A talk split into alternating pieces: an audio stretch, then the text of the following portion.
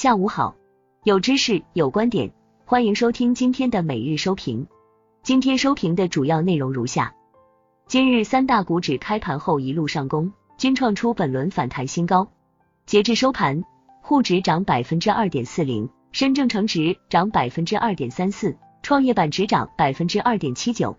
两市成交量时隔三个月再破万亿，北向资金净买入两百一十七点二三亿，创历史新高。行业板块方面，金融股全线大涨，多只券商股涨停，白酒、医美、军工、食品饮料等板块涨幅居前，农业、碳中和、天然气跌幅居前。个股普涨，贵州茅台、五粮液涨逾百分之六，两市情绪明显好转，赚钱效应较强。市场分析与展望，本周 A 股市场放量上攻，短线市场下探至前期横盘震荡区间后反弹。个股分化依旧，风格切换较快。作为行情风向标的券商板块躁动明显。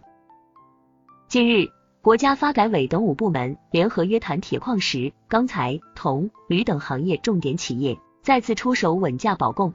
加强大宗期货和现货市场联动监管，强化市场预期管理。疫情方面，除印度外，南美洲和亚洲的多数国家和地区经历了一定程度上的疫情反扑。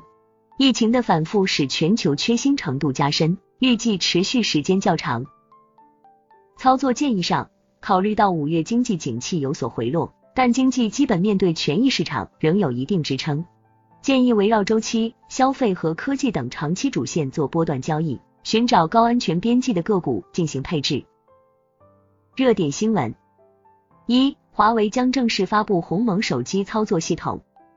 华为公司官方微博二十五日发布鸿蒙手机操作系统开机画面视频，并表示鸿鹄志远，一举千里，承蒙厚爱，不负期待，寓意接下来鸿蒙对手机设备的覆盖将进一步在操作系统层面实现万物互联。二、发改委做好铁矿石、铜、玉米等大宗商品价格异动应对。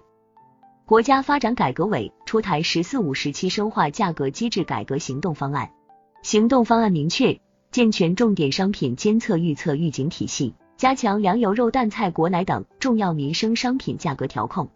坚持并完善稻谷、小麦最低收购价政策，完善棉花目标价格政策，做好铁矿石、铜、玉米等大宗商品价格异动应对，及时提出综合调控措施建议，强化市场预期管理。三、发改委“十四五”将建立新型储能价格机制。近日，发改委出台了关于“十四五”时期深化价格机制改革行动方案的通知。行动方案提出，要深入推进电力、石油、天然气等能源价格改革，完善价格形成机制，加强网络型自然垄断，缓解价格成本监管，逐步理顺能源价格，助力碳达峰、碳中和目标实现。以上就是今日收评的全部内容，感谢您的收听，我们下期再见。